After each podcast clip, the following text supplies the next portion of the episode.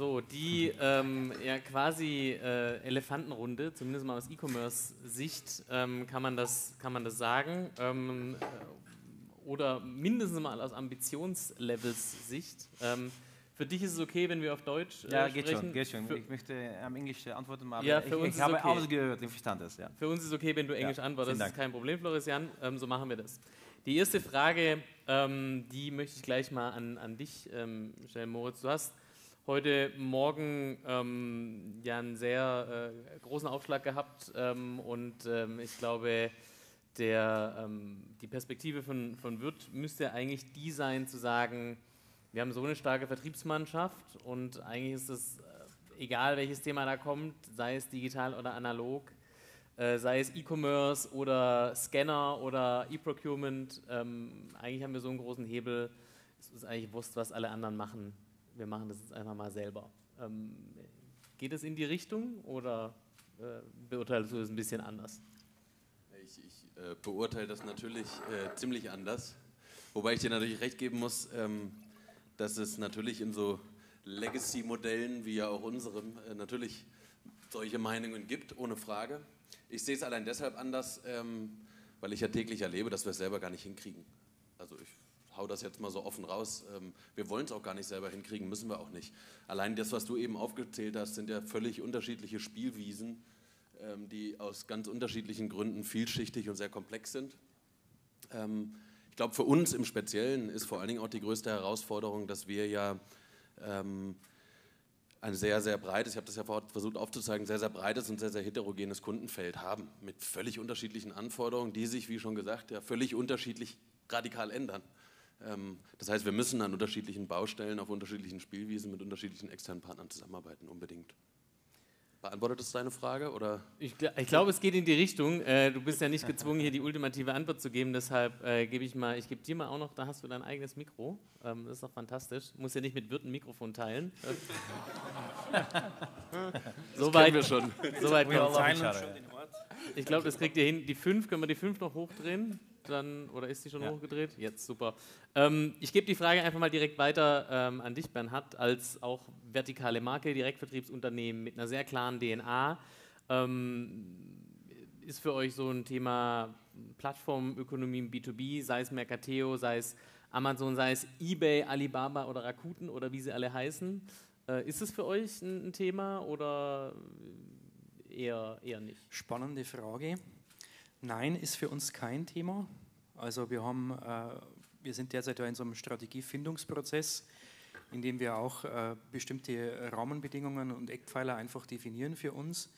Und ich glaube, jeder muss da auch selbst seinen Weg ein Stück weit finden, also welche Schwerpunkte er setzt. Und wir haben die letzten zwei Jahre relativ viel in IT und Organisation investiert und auch den, den Aufbau unserer eigenen Plattform und da sehen wir momentan, also zumindest zum jetzigen Zeitpunkt, so perspektivisch die nächsten zwei, drei Jahre, einfach den besseren Return on Invest. Das heißt, äh, natürlich ist das ein interessantes Modell. Wir sind ja auch präsent auf Mercateo mit der, mit der Albert Berner Deutschland GmbH. Und, äh, aber für, für uns ist eigentlich so strategisch jetzt für die nächsten zwei, drei Jahre erstmal äh, unsere eigene Plattform, unser eigener Webshop so das Hauptthema, in das wir weiter auch investieren und ausbauen wollen. Ähm, man könnte ja das erste kurze Zwischenfazit schon ziehen, äh, sozusagen aus Direktvertriebssicht, äh, Schuster, bleib bei deinen Leisten und äh, quasi auf dem Kerngeschäft aufbauend äh, auch im E-Commerce dann ähm, eine äh, Winning Strategy irgendwie zu definieren. Ähm, du kannst jetzt, Tobias, nicht für die äh, ganze Hoffmann Group, glaube ich, sprechen, das möchtest du wahrscheinlich auch gar nicht. Ähm, aber wenn ihr jetzt äh, quasi aus eurer Ecke kommt, äh, wir haben heute Morgen, glaube ich, gelernt, das geht natürlich sehr stark über den Kontakt und über sozusagen über die, die Beziehung. Das hast du auch nochmal sehr deutlich unterstrichen, ja, also es immer darum geht, Knoten zu knüpfen und in einem Netzwerk zu denken. Ähm, wie ist es für euch? Äh, viele glauben ja immer noch, ihr seid just another Online-Shop. Mhm. Nein, also ähm, das war ja quasi Pfeiler 3 unserer Strategie war ja schon die Kundenbeziehung und auch mit mehr als nur äh, E-Mail und, äh, und, und irgendwelchen äh, Printkanälen, sondern halt mit einem äh, Firmenkundenbetreuer-Team, was am Telefon arbeitet, zumindest stand jetzt. Ähm, wir haben in Berlin, also sind so, unser Vertriebsteam sind so ähm, knapp 30 Leute, davon sind nicht alle äh, Kundenberater, sondern sind auch ein paar äh, Sales Support, aber äh, im Wesentlichen die meisten. Ähm, haben wir ein Poolfahrzeug sozusagen, wo wir auch da testen. Also das, natürlich kriegt man, wenn man in Deutschland, Österreich aktiv ist, aus, aus Berlin heraus, kann man sich ausrechnen, was man für eine Abdeckung hinkriegt. Ähm, da messen wir einfach, lohnt sich jetzt ein Besuch, ähm, loggen den weg und gucken dann irgendwann mal in drei, vier Monaten auf die Zahlen, äh, war die Steigerung ausreichend, dass, ich, dass sich die Kosten für so einen Besuch lohnen. Ähm, also wir, wir, testen auch in Richtung Kundenbeziehungen. Äh, Stand jetzt ist auf jeden Fall für uns der, das Telefon äh, und diese Beziehungen ein sinnvoller Schritt. Sind da auch, ähm, du hast auch selber das, das Wort partnerschaftlich erwähnt, sind da auch sehr genau, gehen auch genau in die Richtung, wo quasi die Partnerschaft mit dem Kunden im, im Vordergrund steht und nicht, dass wir irgendwie was aktiv verkaufen wollen. Ähm, sie gehen also sehr irgendwie eher in Richtung Beziehungsebene und, und glauben, dass das total wichtig ist. Ja. Also wir, wir gehen dem auch überhaupt gar nicht aus dem Weg. Es können übrigens auch nach wie vor Fragen gestellt werden in Slido. Ich schaue da gleich mal rein. Um, but before I do that, I, I wanted to, to, yeah. to, turn to you. Um, you can add whatever you want, but please also answer the question: Does then does winning a winning e-commerce strategy or winning digital strategy in MRO mean that it has to be a multi-channel strategy? Yeah. Well, uh, that's a great question. I, I, I actually the, the point about platforms, uh, because I, uh, I can relate to you and also you, Tobias. Uh, uh, if I look at my past, also in venture capital and private equity, particularly the last few years, marketplaces was the only thing that existed. Uh, and two years ago, e-commerce was not so hot anymore. Everybody talks about fintech and AI. I think also in marketplace or direct models, it's about demand scaling, scaling customer demand. Uh, that's what we all do. We all try to create that scale to build a profitable business. I do think, however, that's my personal belief, that the supply chain and the selling capability plays a huge role in B2B.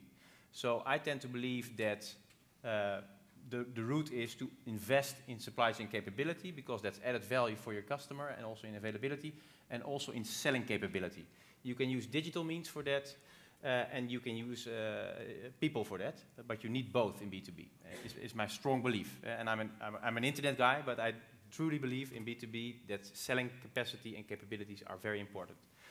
Uh, so, so uh, for me, that's also uh, about the wording and what is hot and what is not. But you need to build, build those building blocks. Second thing about multi-channel or omni-channel, yes, I, I, do believe in that. I do believe that for certain customer needs, uh, there's more to it. That can be uh, an email, it can be an EDI coupling, it can be a coupling through SAP Ariba, uh, it, can, it can be an Alexa voice thing or a sensor. But you need multiple channels to engage and to facilitate the customer needs. I do think that for a um, uh, incumbent player, such as Hofmann or Berner or Wuert or even Erics, uh, it's a bit easier because they are deeper in those customer relationships and can invest more in that. And for new companies, such as also Zamro, uh, you will start from a single channel or maybe a dual channel.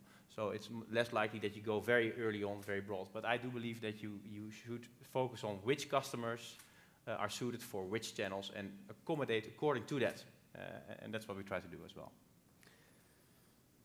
Bernd, um, Ich werde ja ganz oft gefragt ähm, bei so Panels, was können denn etablierte Händler, die jetzt nicht die Größe von einem Berner oder, oder einem, einem Wirt haben oder nicht äh, VC-Power, beziehungsweise äh, mittlerweile nicht mehr VC-Power, aber auch genügend Kapital im Rücken haben, was können die denn tun? So der klassische Mittelstand, der auch neben den ganzen Hidden Champions äh, hier ein großes Rückgrat der deutschen Wirtschaft ist, ähm, um in dieser ja, sich anbahnenden digitalen E-Commerce-Welt überhaupt noch eine Rolle zu spielen. Und sage jetzt nicht nur Mercateo Unite, weil da wissen wir, wissen wir beide, es nicht ausreicht. Ähm, ich, ich, sehe es so, dass diese Händler ja in ihren, also das Thema Geschäftsbeziehung steht im Raum. Du hast es gesagt, ihr sagt, seid, seid alle 32.000 äh, Außendienstler machen Geschäftsbeziehungspflege. Und ich glaube, dass es egal, ob Mercateo Unite hin oder her, diese Händler schauen sollten, dass sie die eigentlich irrelevanten Digitalisierungs-, also von ihrer Kernleistung weit entfernten Digitalisierungsanforderungen irgendwie gelöst bekommen sollten. Elektronische Rechnung zum Beispiel, ganz einfach. Ja, die, die verstehen ja häufig, so ein technischer Händler, das Wort SAP iDoc schon, schon inhaltlich nicht. So. Und ich denke, die Lösung liegt darin, dass man sich irgendwoher ja, einen Schutzraum aufbaut, um diese von der Kernleistung her gesehen und der Wertschöpfung, die man da anbietet, lächerlichen Anforderungen, aber sie sind halt digital und kommen aus einer anderen Welt, die sich als Fähigkeiten irgendwie aus einem Ökosystem herzuziehen und dann sich weiter zu fokussieren auf das, was man bisher gut gemacht hat. Und die Händler müssen natürlich ihre Rolle auch neu verstehen. Ja, die Digitalisierung dröselt die Wertschöpfung auf. Und dass ich Dinge auf Lager habe und gleichzeitig meine Kompetenz in der Beratung liegt, ist ein bisschen blöd, weil ich muss bei der Beratung des Kunden jetzt berücksichtigen, was ich auf Lager habe. So. Und man sollte gucken, dass man seine Rolle, jeder muss das für sich definieren und sagen, von den ganzen Facetten von Wertschöpfung, die ich hier habe, was ist meine Kernkompetenz? Und dann weitergehen und sagen, alles, was nicht dazu gehört, wie hole ich das aus einem Ökosystem dazu? Wie kann ich mit dem Hersteller kooperieren? Wie kann ich die digitale Rechnung machen? Und dann ganz fest glauben an die eigene Kernkompetenz. Und nicht zu glauben, dass jetzt jeder ein voll digitaler, transformierter Player werden muss. Das, das ist nicht die Lösung. Eine Frage ähm, aus dem Publikum, die da so ganz gut anschließt ähm, in, in das Thema Kundenbeziehung und Kundenkontakt und äh, wie bekomme ich das Thema eigentlich zum Kunden. Die geht wieder in die Richtung der, der Direktvertreiber. Ähm, Moritz, äh, wir haben, kann ich mich daran erinnern, ab und zu mal zusammengesessen, ähm, als ich noch bei Wirt war und äh, diskutiert, wie bekommt man es eigentlich hin, dass man den Außendienst mitnimmt, der Gatekeeper zum Kunden. Also in ganz vielen Fällen, wenn man ehrlich zu sich ist als Unternehmen, ähm, der, dem die Kundenbeziehung gehört. Das merkt man immer, wenn die fluktuieren. Dann sind nämlich auf einmal 60, 70 Prozent der Kunden weg. Wie schafft man das, die Außendienstmannschaft mit auf die Reise zu nehmen? Also das ist äh, bei 32.000 Außendienstler durchaus äh, eine ongoing Herausforderung. Sprichst du da nicht mit jedem persönlich? Ich versuch's. Ähm, wir sind tatsächlich, also äh, man glaubt es nicht. Ich meine, am Ende des Tages, für uns fußt es eigentlich auf, auf drei Säulen, sage ich mal. Wie schaffe ich es, einen Außendienst mitzunehmen? Erstens natürlich das Thema Kommunikation und Training, also die zu enablen, es zu tun. Ähm, zweitens, ganz entscheidend, das Thema Management-Commitment. Ähm, das heißt, ich muss, ich, ich als E-Business-Mann bei Wirt kann den Außendienstern lange was erzählen. Die hören eh nicht auf mich. Brauchen die auch nicht. Ähm, die hören auf ihre eigenen Chefs. Das heißt, es geht darum, tatsächlich in der Vertriebssteuerung sehr viel anders zu machen. Ähm, fängt zum Beispiel damit an, dass wir unsere Kunden eben nicht an Umsatz messen, sondern in Potenzial. Und wir wissen, wenn ein Kunde mehrere Kontaktpunkte nutzt, dann schöpfen wir mehr Potenzial aus. Das heißt, wir haben also die Sichtweise auf unsere Kunden um 180 Grad gedreht. Wir sprechen nie, gar nicht mehr über, wie viel Umsatz machst du beim Kunden, sondern immer, wie viel Potenzial schöpfst du aus. Und dann wird das Thema E-Business als zusätzlicher Kontaktpunkt fast ein Selbstläufer, weil es mir eben zusätzliche Ausschöpfung bringt. Und das kann man dann schön in Zahlen beweisen. Ähm, und das dritte Thema ist jetzt im Außendienst ganz klar das Thema Bezahlungsmodell, Incentivierungsmodell, ohne Frage. Ich glaube, ohne das, also es wäre vermessen zu glauben, man gewinnt die jetzt alle, weil die das Thema jetzt so cool finden. Ähm, und da reicht es eben auch nicht aufzuzeigen, dass die Potenzialausschöpfung um x Prozent steigt, sondern da muss man schon sehr genau aufzeigen, ähm, dass der Kollege Müller äh, letzten Monat 257 Euro mehr gemacht hat, am Ende des Tages in seiner Hosentasche mehr Gehalt bekommen hat, dank E-Business oder Neukunden reingemeldet bekommen hat und dadurch wieder andere Unternehmensziele erfüllt.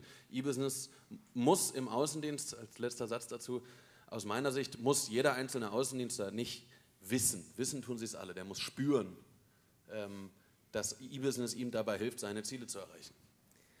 Bernhard, die, äh, der Querpass gleich rübergespielt an dich. Du kannst jetzt natürlich sagen, du kannst jetzt natürlich sagen, ja, unterschreibe ich genau alles so. So einfach wollen wir es aber gar nicht machen. Denn Berner hat ja in den letzten Jahren versucht, von dem, ähm, ohne das despektierlich zu meinen, Moritz, aber dieses äh, quasi für jedes, äh, für jeden Arbeitsschritt gibt es ein Zuckerchen, das man sich dazu verdienen kann im Außendienst, also sprich alles zu prämieren. Da ist ja Berner so ein bisschen davon weg und hat versucht, das, das anders zu lösen. Ähm, ist es bei dir, äh, siehst du das trotzdem ähnlich? Äh, hast du vielleicht auch die Erkenntnis, dass es nur über extrinsische Motivation zu hebeln geht am Ende des Tages? Also zum jetzigen Zeitpunkt schon noch. Also ich schließe mich da an, Moritz, ich sehe das im Prinzip ähnlich wie du oder fast genauso. Ich glaube, zum jetzigen Zeitpunkt sind wir noch nicht so reif, äh, dass das komplett unabhängig gesteuert wird oder komplett unabhängig läuft.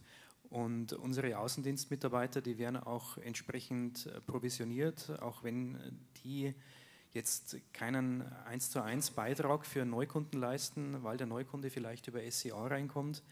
Aber momentan sind wir in so einer Phase, da brauchen wir einfach die, da sind wir eher so diese, diese Antonov und da brauchen wir noch den, den, den extra Treibstoff, um den äh, E-Commerce äh, Vogel da ans Fliegen zu bringen und das hilft uns nichts, wenn der Außendienst da nicht mit anzieht und äh, nicht mit mitzieht. Was, was uns noch zusätzlich immer wieder auffällt, das ist bei unseren Kunden, dass die auch sehr äh, und auch bei unseren Außendienstmitarbeitern sehr einfache Lösungen bevorzugen. Also äh, keine komplexen Themen, keine Themen, die jetzt irgendwie aus dem B2C adaptiert werden, sondern wirklich ganz einfache Basics, die man vielleicht schon längst vergessen hat. Also so Themen wie jetzt zum Beispiel Print to Web oder, oder Print to App, äh, einen Barcode in irgendeinen Flyer mit reindrucken und den kann der Kunde dann einscannen mit seiner App und legt dann den Artikel automatisch in den Warenkorb. Da sagen wir vielleicht, ja, ist ja eigentlich nichts Besonderes, aber das sind eigentlich die Themen, die, die funktionieren und äh, die, oder das Thema Regal und Scanner, du gesagt hast, ja, das ist schon zehn Jahre alt, aber das, das kommt super an bei den Kunden. Darf ich noch eine? Du darfst noch einen Satz. Eine Moritz, ganz, ganz natürlich. kurze Ergänzung. Ich, ich finde es grundsätzlich, und ich, ich glaube, da sind wir uns eigentlich auch einig, ich, mich stört grundsätzlich, dass wir das Thema immer darauf beschränken, wie schaffen wir es, dass der Außendienst jetzt E-Business toll findet. Am Ende des Tages, finde ich, geht es da gar nicht drum. Ob der Außendienst dann nur E-Business toll findet oder nicht, müsste uns eigentlich völlig wurscht sein. Die Herausforderung ist ja nicht, wie schaffen wir es, dass der Außendienstler jetzt den Online-Shop platziert, sondern wir müssen es schaffen, dass eine Außendienstmannschaft eben vom Product Selling hin zu zum Solution Selling kommt. Also Mehrwert stiften durch Beratung, Anwendungsberatung, Prozessoptimierung, Systemlösungen etc., wie ich aufgerissen habe. Das ist eigentlich die Herausforderung. Das heißt, warum ich es aufgreife, ist, weil zum Beispiel auch bei uns im Unternehmen, so geht es wahrscheinlich vielen von Ihnen, bei uns im Unternehmen, ne, so nach dem Motto, äh, Vorstand und Geschäftsleitung schaut erstmal auf E-Business, so wie löst ihr jetzt unser Außendienstthema? Ist, kein, ist ja kein E-Business-Thema, sondern ist ne, Digitalisierung, E-Business nur ein ganz kleiner Teil davon. Ähm, wie schaffen wir es, die Rolle des Außendienstes fundamental zu ändern? Hat mit E-Business am Ende des Tages gar nicht so viel zu tun. Das ist ein guter Punkt. Ähm, anderer Punkt ist aber äh, auch zu sagen, ähm, im Endeffekt sich gar nicht auf den Außendienst zu fokussieren, sondern auf den Kunden. Ähm, trotzdem, glaube ich, kann man die Realität nicht negieren, dass da trotzdem 30.000 Gatekeeper irgendwo dazwischen stehen. In eurem Fall, bei euch sind es ein bisschen weniger, aber die sind nicht minder, äh, äh, sind nicht minder äh, äh, anders zu behandeln, sage ich mal. ähm, Kundenzentrierung ist aber auch ein Thema ähm, für Firmen wie eure, wie Contorion. Du hast vorhin gesagt, so viel Industrieexpertise habt ihr gar nicht. Natürlich habt ihr vielleicht äh, von Anfang an mit dem Datenthema und äh, Data Mining ein bisschen anders äh, agiert wie etablierte Player. Aber wie sieht denn das bei euch aus? Alle sprechen von Kundenzentrierung. Ähm, habt ihr ein eigenes Content-Team speziell für den Kunden oder die Zielgruppen oder wie wird eigentlich bei euch Content entwickelt?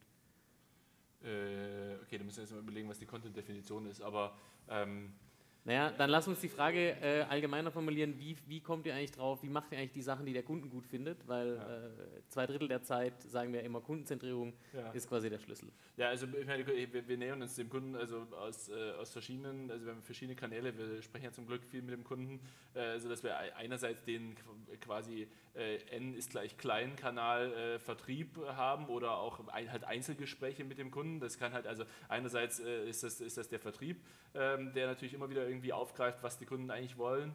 Äh, auch der Customer Service äh, äh, ist es. Ähm, auch unser, also unser äh, Product Owner Team ist ja quasi nicht das Produktmanagement, sondern die, die, die haben, die, wir setzen da auch ähm, äh, online ähm, Umfragen auf, wo wir irgendwie die Kunden mal anschreiben, da kriegst du aber auch irgendwie nur kein, kein riesig großes N hin. So. Da, da, das ist einmal so qualitativer Input und dann halt quantitativer Input durch A-B-Tests und so weiter, aber die sind meistens dann schon eher sehr speziell auf irgendwie Funktionalität oder sozusagen Positionierung auf der Seite, äh, Suchformeloptimierung, whatever. Ähm, äh, aber, aber ich glaube schon irgendwie so die, ähm, die strategisch wichtigeren äh, Inputs sind schon eher aus dem kleineren, interessanterweise aus dem kleineren N äh, gekommen. Also ähm, äh, Stichwort über den Vertrieb, ähm, der auch vertikal spezialisiert ist bei uns. Also es gibt ein Vertriebsteam ähm, Metall, wo dann halt irgendwie der CNC-Fräser sitzt und äh, es gibt ein Betrieb, ähm, ähm, Vertriebsteam Bau, ähm, wo da der Zimmerer und so weiter sitzt. Über die und über die Gespräche mit den Kunden haben wir die wichtigeren Sachen eigentlich gemacht, wie, ähm, äh, das hatten wir, wir uns unterhalten, ähm, auch äh, wie halt die Fokussierung auf, auf unsere Kernzielgruppen und das auch relativ granular und zu sagen, okay, wir listen aus, wir gehen halt, wir sind, wir können nicht irgendwie alles super machen, sondern wir müssen es erstmal für, den, für, die, für die eine Branche halt richtig machen, um halt wirklich auch nicht nur Ergänzungslieferant zu sein. Äh, da haben wir halt auch viele Projekte abgeschnitten, wo Leute, wo Leuten echt das Herz geblutet hat, dass wir das abschneiden, das, das, äh, weil wir einfach nicht alles gleichzeitig machen können mit, einem, mit einer bestimmten Teamgröße. Ähm, und, äh, und diese Fokussierung zum Beispiel, die kam massiv aus, dem, äh, aus, aus, den, aus, den, aus, den, aus den Gesprächen mit Kunden und, und nicht aus irgendwelchen großzahligen Tests. Ja, jetzt mal als Beispiel. Wenn wir. Ähm aber nur um, und das um da vielleicht und, und, und was eigentlich wichtig ist, sozusagen für uns ist das total gegeben. Ähm, aber was, was wichtig ist, dass das überhaupt irgendwo aufpoppt, ist natürlich, dass die Teams untereinander sehr, sehr verlinkt sind. Also wenn man jetzt, ähm, äh, dass man halt die Silos vermeidet. Also unser Vertriebsteam, ähm, also sowohl äh, das Vertriebsteam ähm, hat ein Teamlead für Bau, der hat wiederum im Category Management, was unser Produktmanagement ist, gibt's, äh, Category Management ist ja eigentlich nach Kategorien aufgeteilt, Elektrowerkzeug, Handwerkzeug etc. Gibt's aber, die haben aber als Secondary auch noch eine, eine äh, Branchenspezialisierung. Die sitzen jede Woche zusammen, der, der Category Manager, der quasi für Bau zuständig ist und das Bauteam. Äh, dann hat auch unser, unser Vertriebsteam, der sitzt einmal die Woche zusammen mit unserem äh, Product äh, Owner äh, und so sitzt jede Abteilung noch einmal zusammen miteinander sozusagen. Und so, erst so kommen überhaupt die ganzen Learnings irgendwo an der, an der richtigen Stelle an. So. Also das ist, so, glaube ich, die Grundvoraussetzung des Zusammenarbeitens, weil sonst denkt der eine, kann sich ja viel denken, wenn es dann irgendwie keiner umsetzt. Die nächste Frage, die, ähm, die bleibt sehr nah an dem Thema Kundenzugang ähm, und die möchte ich an, an, dich stellen. And then I would like you to add up to that. Ähm, und zwar, ähm, wir sprechen ja, also hier stehen ja letztendlich, äh, du bist sozusagen eine Plattform, Marktplatz, äh, ihr seid alles Händler, more or less. Müssen denn Hersteller in dieser Welt ihre Rolle neu definieren, um entweder selber äh, eine eigene ja, Winning Strategy im E-Commerce zu machen oder eben, und es zahlt aufs gleiche Ziel ein, ihre Händler ähm, im, im Markt zu unterstützen, das zu erreichen? Mhm. Das war so ein, das letzte Slide, was ich da so weggelassen habe, drüber geklickt habe. Ich glaube, dass es genau für die Hersteller und für die Händler, also aus, aus wirklich gleichgerichteten Interessen, darum geht zu verstehen, wie man durch digitale Verknüpfungen zwischeneinander, wie, wie man gemeinsam mehr Wert schaffen kann, als man es heute tut, konventionell, wo man diese Art von Verknüpfung einfach nicht hinbekommt, analog. Ich glaube, dass da ein Riesenpotenzial jetzt drin liegt. Im Moment fühlt sich das noch so an, dass die Hersteller sagen, ja, unsere Fachhändler sind irgendwie nicht äh, auf, auf, der Höhe der Zeit, wir müssen das jetzt alleine lösen. Aber ich glaube, das ist, das ist ein Irrweg. Ja, sie müssen es zusammen lösen und Digitalisierung bietet die Möglichkeit, es zusammen zu lösen. Wie ihr das zum Beispiel macht. Ja, ihr holt euch ja jetzt auch, so wie ich es verstehe, die Hersteller einfach sehr, sehr tief ins Haus. Und digital kann man da noch sich viel tiefer integrieren, als das bisher analog möglich war. Und dann kann man wieder Thema Kooperation gemeinsam die Stärken addieren. Man kann Vollsortimente anbieten, vielleicht, wenn man sich logistisch integriert, ohne sie alle auf Lager zu haben. Und das ist, glaube ich, das, was Hersteller verstehen müssen und was die Fachhändler, also im Wesentlichen müssen die Hersteller den Fachhändlern helfen, weil die haben nun mal strategisch und von den tiefen Taschen, wo sie investieren können, das größere Potenzial. Aber die sind im gleichen Boot. Ich glaube, da, da, da, passiert, da werden wir noch ganz viel sehen, was da neu passiert. So we missed the chance to invite a manufacturer to this panel. I just recognized that, so they can't defend their honor here. um, though I, I, don't think it was very dishonorable until that point. Though. Yeah. What uh, in the world does the manufacturer, from your perspective, uh, have to, has to do in the have to do in the future, uh, besides uh, finally getting their product data together? okay. Well, supplier, we also love suppliers. If every week, five suppliers are, are, in our office in Amsterdam, and it's a bit. I talked about the coalition of the willing, but every supplier needs needs to look at the market. There's OEM part, eh, so supplying for machines, uh, and that they do directly mostly. And then the question is, do they also do the MRO type of uh, product? And are they willing to go director in that? Uh, so are they willing to build a technical competency to sell on Amazon or on Mercateo, for instance, right? A lot of them decide to not do that, and then they will choose one or two or maybe three partners to go deeper. Mm -hmm. And my belief is, is that you need to find those suppliers have the right conversation at the right level, mm -hmm. uh, so, the, so that it takes a half year before you're at, with the right person uh, at, at the board level or just below. And some of, some of those will choose to pick one or two platforms or even handler to work with strategically. Mm -hmm. And that's what we aim for. Uh, of course, there's also the other suppliers, and we also love those, uh, but there's a, a less deep cooperation. but the strategic suppliers will choose one or two or three, not 10, uh, handler or platforms to work with. And then it's about efficiency. How do you cooperate? How do you jointly create a win-win situation? Also for them. So not only for the handler, but also for the supplier. We are in this together. Well, thank you very much und vielen Dank an alle Beteiligten. Wir haben noch viel mehr Fragen und äh, alle sind interessant und relevant. Äh, da würde ich jetzt der ähm, äh, Praktikabilität halber einfach vorschlagen, äh, die am besten direkt adressieren ähm, an die äh, Herren, äh, die hier stehen. Und beim nächsten Mal machen wir das Panel ein bisschen ausgedehnter. Herzlichen Dank, euer Applaus aus dem Publikum.